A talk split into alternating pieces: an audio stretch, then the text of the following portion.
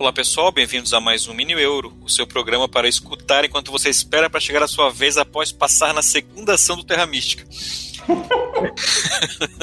Hoje a gente está aqui com o Eduardo Andrade, que participou do nosso último programa sobre jogos Terra Mística, Gaia e Clans of Caledônia. Para quem já viu o programa já sabe, mas a gente vai reforçar aqui que ele é um dos autores né, da expansão da Terra Mística aos Mercadores, que foi lançada há pouco tempo aqui no Brasil. Beleza, Eduardo? Beleza, vamos que vamos. A gente vai fazer umas perguntinhas para ti mais como Eduardo Designer e Eduardo Jogador, uma coisa bem aberta, né, para a gente aproveitar aí a tua presença, né? Primeira coisa que eu vou perguntar para ti, quem é Eduardo Designer? Cara, eu tô tentando descobrir ainda, não sei. É, tô dando aí meus primeiros passos, tô ainda muito longe da profissionalização, né? Mas tô, tô gostando de fazer, em geral, jogos com pouquíssima sorte, com nenhuma ou baixa sorte. Tô gostando de explorar temas sociais relevantes. Tô conhecendo aí o mercado. Uhum. Eduardo, eu fiquei curioso. Você trabalha com o quê? Eu sou arquiteto, uhum. eu sou arquiteto de formação. Legal. Fiz mestrado e doutorado em engenharia de transporte, então também tenho a cabeça bem sistemática, assim. Uhum. Sou funcionário da Prefeitura do Rio de Janeiro. Hoje eu estou cedido para a Câmara Municipal. Sou funcionário público. Ah, legal. O board game ainda está um, um, sonho distante ainda, da profissionalização, né? e com a tua formação, Eduardo, já não pensou em fazer alguma coisa, algum jogo de logística? de transporte, de trans, ele em transporte? Transporte, alguma coisa assim? Cara, eu fiz engenharia de transporte, mas mais na área de planejamento urbano. Então, meus jogos em geral ah, têm um quê de. de é, é, a cidade é presente, assim. Entendi.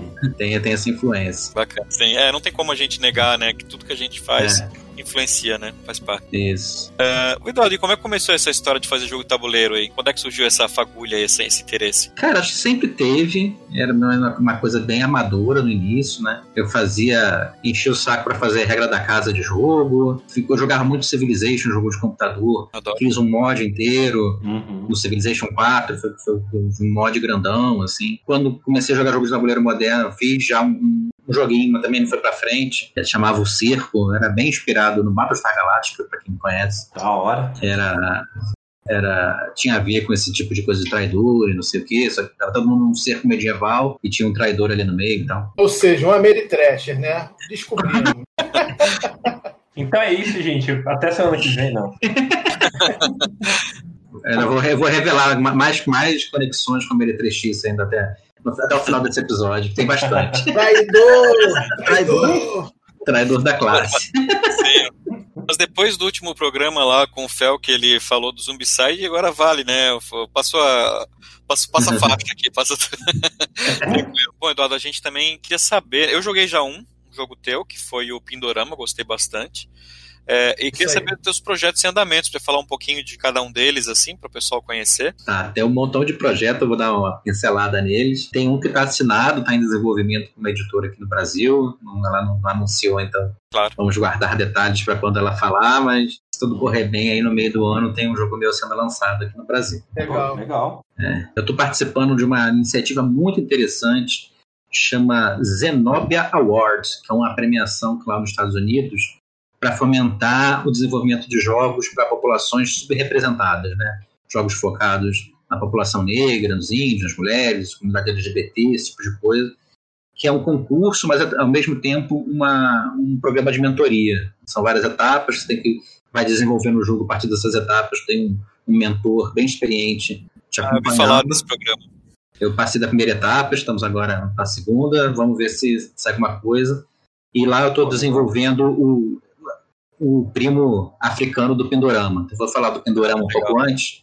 Pindorama é um, é um jogo médio, médio leve de, de, seleção de ação e, e, ocupação de território, só que tem um, um forte apelo didático de que você vai tratar da colonização do Brasil e da América, né? Só que ao contrário da maioria dos jogos de colonização, você vai jogar com os povos nativos. Então, é um jogo bem sufocante, porque os brancos são um inimigo comum de todos os jogadores, eles vão avançar bastante ao longo do jogo inteiro. Tem, um, tem, tem uma catarse grande também de, de, de, você se sentir no lado do oprimido, que eu acho bem interessante. Eu, tanto o Nunes quanto o Moita jogaram. Mas, cara, eu realmente achei muito bom o jogo. Admiro muito a tua dedicação com relação ao, ao contexto histórico do jogo, assim, e, e, e fazer a, a, a, trilha, né, aquela trilha das ações, né, fazer sentido historicamente, que é, que é muito relevante para o jogo, né? Uhum. É, acho que isso aí é um trabalho, porra, que deve ter, deve ter sido absurdo, ainda mais porque você tá fazendo, você tem, tem, você tem outros mapas, né? Eu acho que a gente Sim. jogou com o mapa da América do Sul, foi ou não? não tem, tem um mapa do Brasil, tem o mapa do Brasil é, e tem o mapa da América inteira, né? América do Norte. É, o que, eu joguei, o que eu joguei, eu acho que foi a América inteira. É. América inteira, isso aí. Eu falei América do Sul pensando na América inteira, foi mal. Mas, é, enfim, e, e, se você já está falando de África aí, é, é, muito mais um trabalho de pesquisa ainda, né? Eu acho que isso é, isso é bastante louvável. E eu achei muito interessante é, é, justamente essa questão do sufocamento que você falou, porque realmente você sente é, é, durante o jogo essa, essa, essa coisa de você, cara, eu estou representando um nativo e eu estou sendo dizimado não tem, né? Não tem, não tem meio termo, é isso. Né?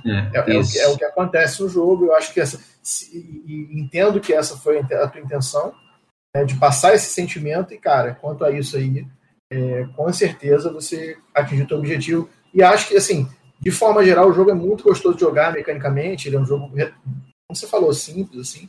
Eu curti demais, cara. Torço, torço aí para que alguém pegue esse jogo e anuncie logo, porque acho que vai ser sucesso. Tô devendo uma partida, eu quero testar muito esse jogo. Vamos só combinar. Aí o Áfricas é um pouco semelhante com um jogo mais pesado, tem, uma, tem um sistema de ação de rondel que torna o jogo mais difícil. E tematicamente, além de se jogar com os povos da África, tal, tem um sentimento meio diferente. Você termina com a independência da África. Então, você, você começa o jogo sem os europeus e os otomanos invadindo, no meio do jogo vem as invasões.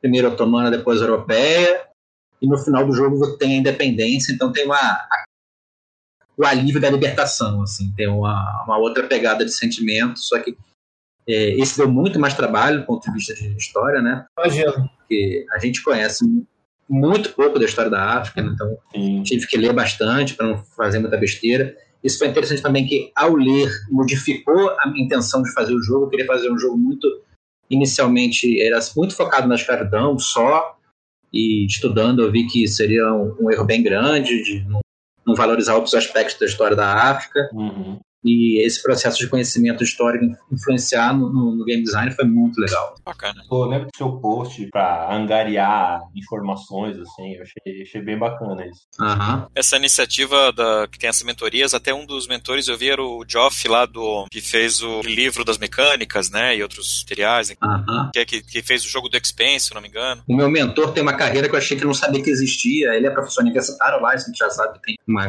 uma carreira acadêmica grande nos Estados Unidos em relação aos jogos, mas ele é consultor do Departamento de Defesa dos Estados Unidos para desenvolvimento Nossa, de jogos de tabuleiro. legal.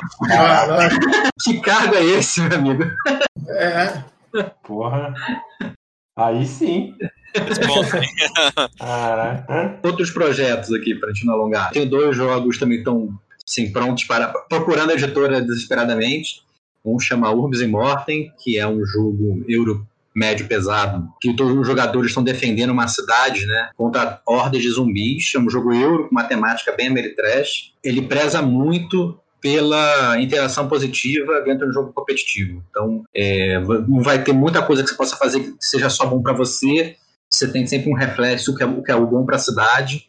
E seu objetivo é virar o líder da cidade no final do jogo. Você não tem uma interação não tem ataque entre jogadores, cada jogador representa um clã defendendo a mesma cidade. É, então tem uma coisa de construção de cidade, tem uma coisa de tower defense, com essa interação positiva, que acho tô, tô gostando bastante. Pô, caraca, mas eu, achei legal. É, mas eu aprendi, tô, aprendi que jogo pesado é ainda mais difícil do que jogo leve, hum. do ponto de vista de editoração, assim, tanto no Brasil. Por N razões. N razões, assim, a vida é bem mais difícil no jogo mais pesado. Mas estamos tentando aí. Eu tenho um outro jogo chamado João e Maria, que é um jogo leve, leve para médio. Esse é bem jogo de arquiteto mesmo, essa minha formação influenciou diretamente. Você vai construir uma casa de bloquinhos, como se fossem umas peças de Tetris, só que em três dimensões.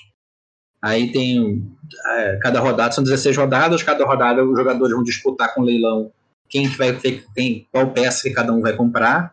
E você tem que ir montando essa casa, tem mais regras de colocação, cada peça tem uma cor, tem quatro, tem quatro cores possíveis, cada cor vai dar um efeito de ponto ou de dinheiro.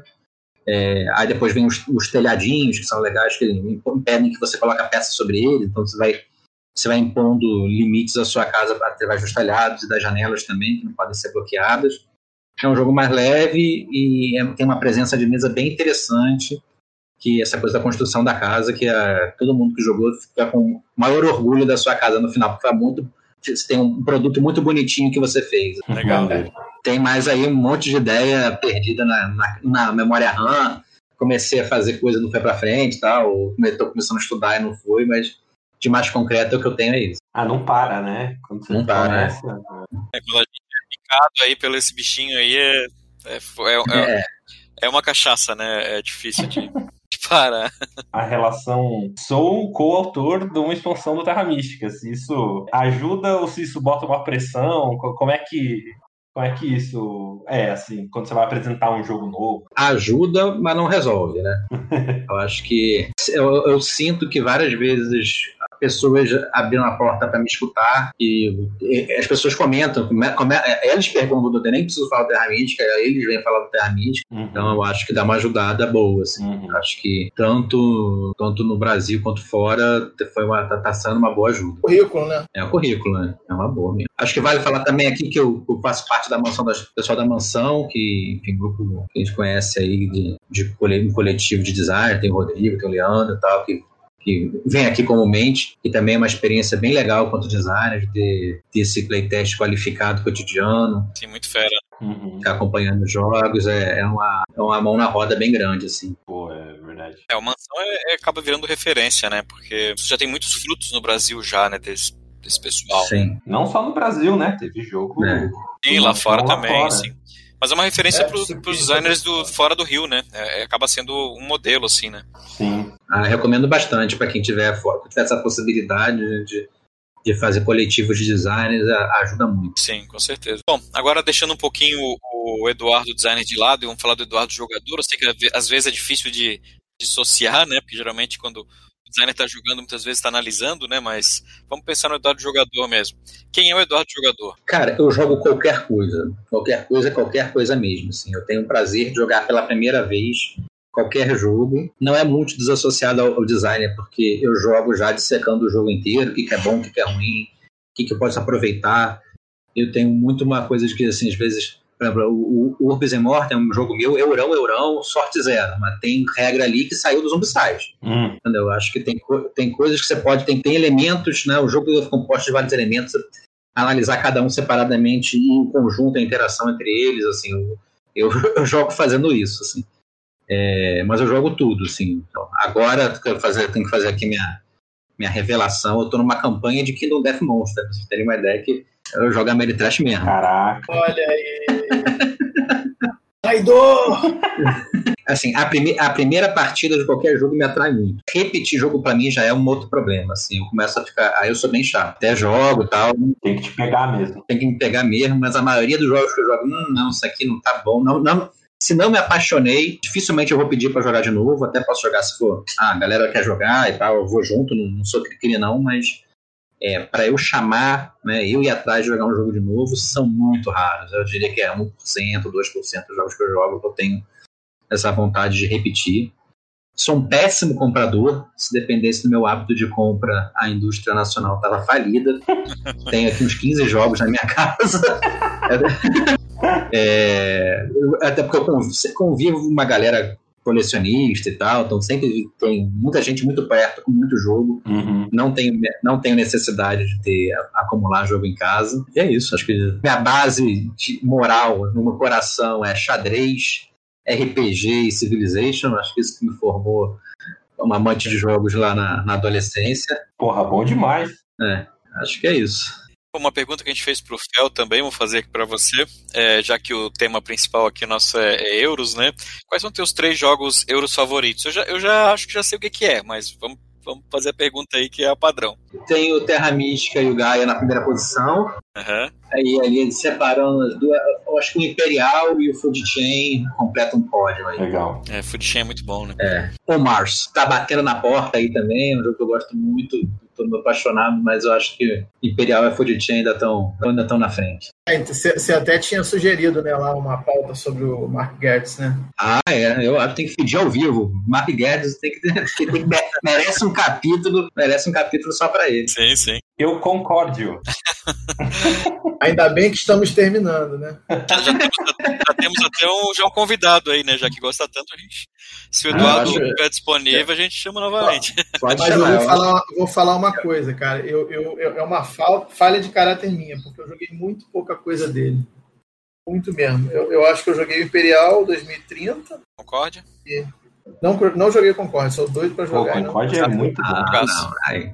Vamos jogar online aí, vamos resolver esse problema, cara. É, então, eu queria, eu queria tentar jogar online. É muito sensacional. Muito pouco tempo disponível atualmente, aí, cara, não tô conseguindo parar para ver. É, ó, navegador eu não joguei, é, Antica eu não joguei. Tem no Botejô. O... É, eu tô ligado. O Concórdia tem no Botejô e o navegador eu acho que tem no Yukata, se eu não me engano. Eu acho que eu joguei todos os MacGuettes, cara. Eu acho que eu não joguei o Concórdia Venus. Foi essa variante que eu não joguei. Eu acho que o resto tudo eu joguei. O esquema das cartas do Concórdia, Nunes, pra, só para fazer um parênteses ali, ele é o, é o, o Diego no, no Cosmos se inspirou. Ah, eu lembro, eu lembro. É, é, mesmo, é bem parecido. O resto do jogo é totalmente diferente, mas o esquema de gerenciamento da, das ações e tal, e ter uma carta uhum.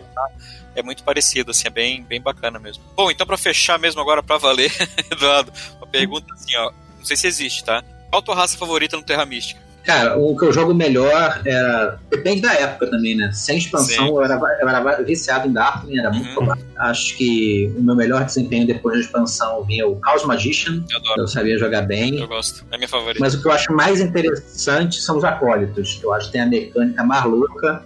Eu me amarrei muito no, no Fire Nice, aquelas mecânicas loucas. O acólito tem que pensar muito diferente das outras raças. Então eu ficava. Eu fiquei amarradão de, de, de ter que fazer ter que isso, jogar, praticamente jogar um outro jogo do ponto de vista de construção de sim. motor ali, né? Uhum. Mais desafiador, né? Sim, sim. Bom, o pessoal quiser seguir o trabalho também do Eduardo, né? O Eduardo tem um Instagram que ele sempre tá postando lá a, o que ele desenvolve, o que ele joga, que é o Eduardo Underline Board Game. Isso. Bem legal lá de, de seguir, sempre tem umas coisas legais, até uns jogos bem diferentões, né? Na pandemia o Eduardo joga umas coisas também mais alternativas, né, Eduardo? Eu jogo muito no Tabletop Simulator, né? Tô tentando jogar. É, vejo umas coisas diferentes ali. Eu tenho a meta de jogar um jogo diferente por semana, né? Sempre mas aparece muita coisa lá. E tem sorteio também, quem tiver interessado, quando, quando eu lanço um jogo, eu faço um sorteiozinho lá. Pô, legal, hein? Legal. O, o, link, o link a gente pede pro, pro Nunes colocar na descrição. Opa, sim, sim. Colocar. Bom, gente, é isso. Então, obrigado mais uma vez, Eduardo, pela participação. Valeu, obrigado a vocês pelo convite, estamos aqui à disposição. E é isso aí, pessoal. Até a próxima. Falou, gente. Valeu, pessoal. Abraço.